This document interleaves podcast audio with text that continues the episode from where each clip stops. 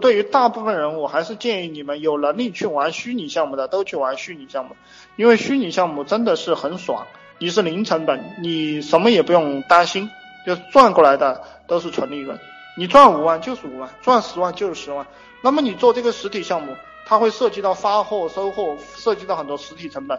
那么一旦你做顺了，你肯定会有员工的，比如说，比如说，其实你十万块钱的营业额的话，那么你每天大概会发。二三十个快递，那么这个就会让你很恶心，理解吧？你看似二三十个快递很少，呃，你会有售后啊，会有这个电话。如果你如果就是说你这个是货到付款，那么就更麻烦，对吧？你还需要垫资，就是特别恶心，可能你垫资个十几二十万，就他的特别恶心。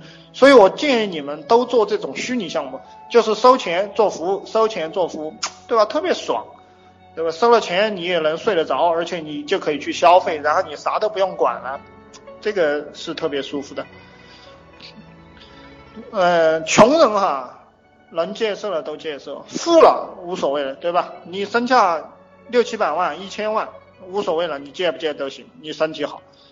穷的时候一定要借色，因为你这个时候就是要把你的精力转化成生产力。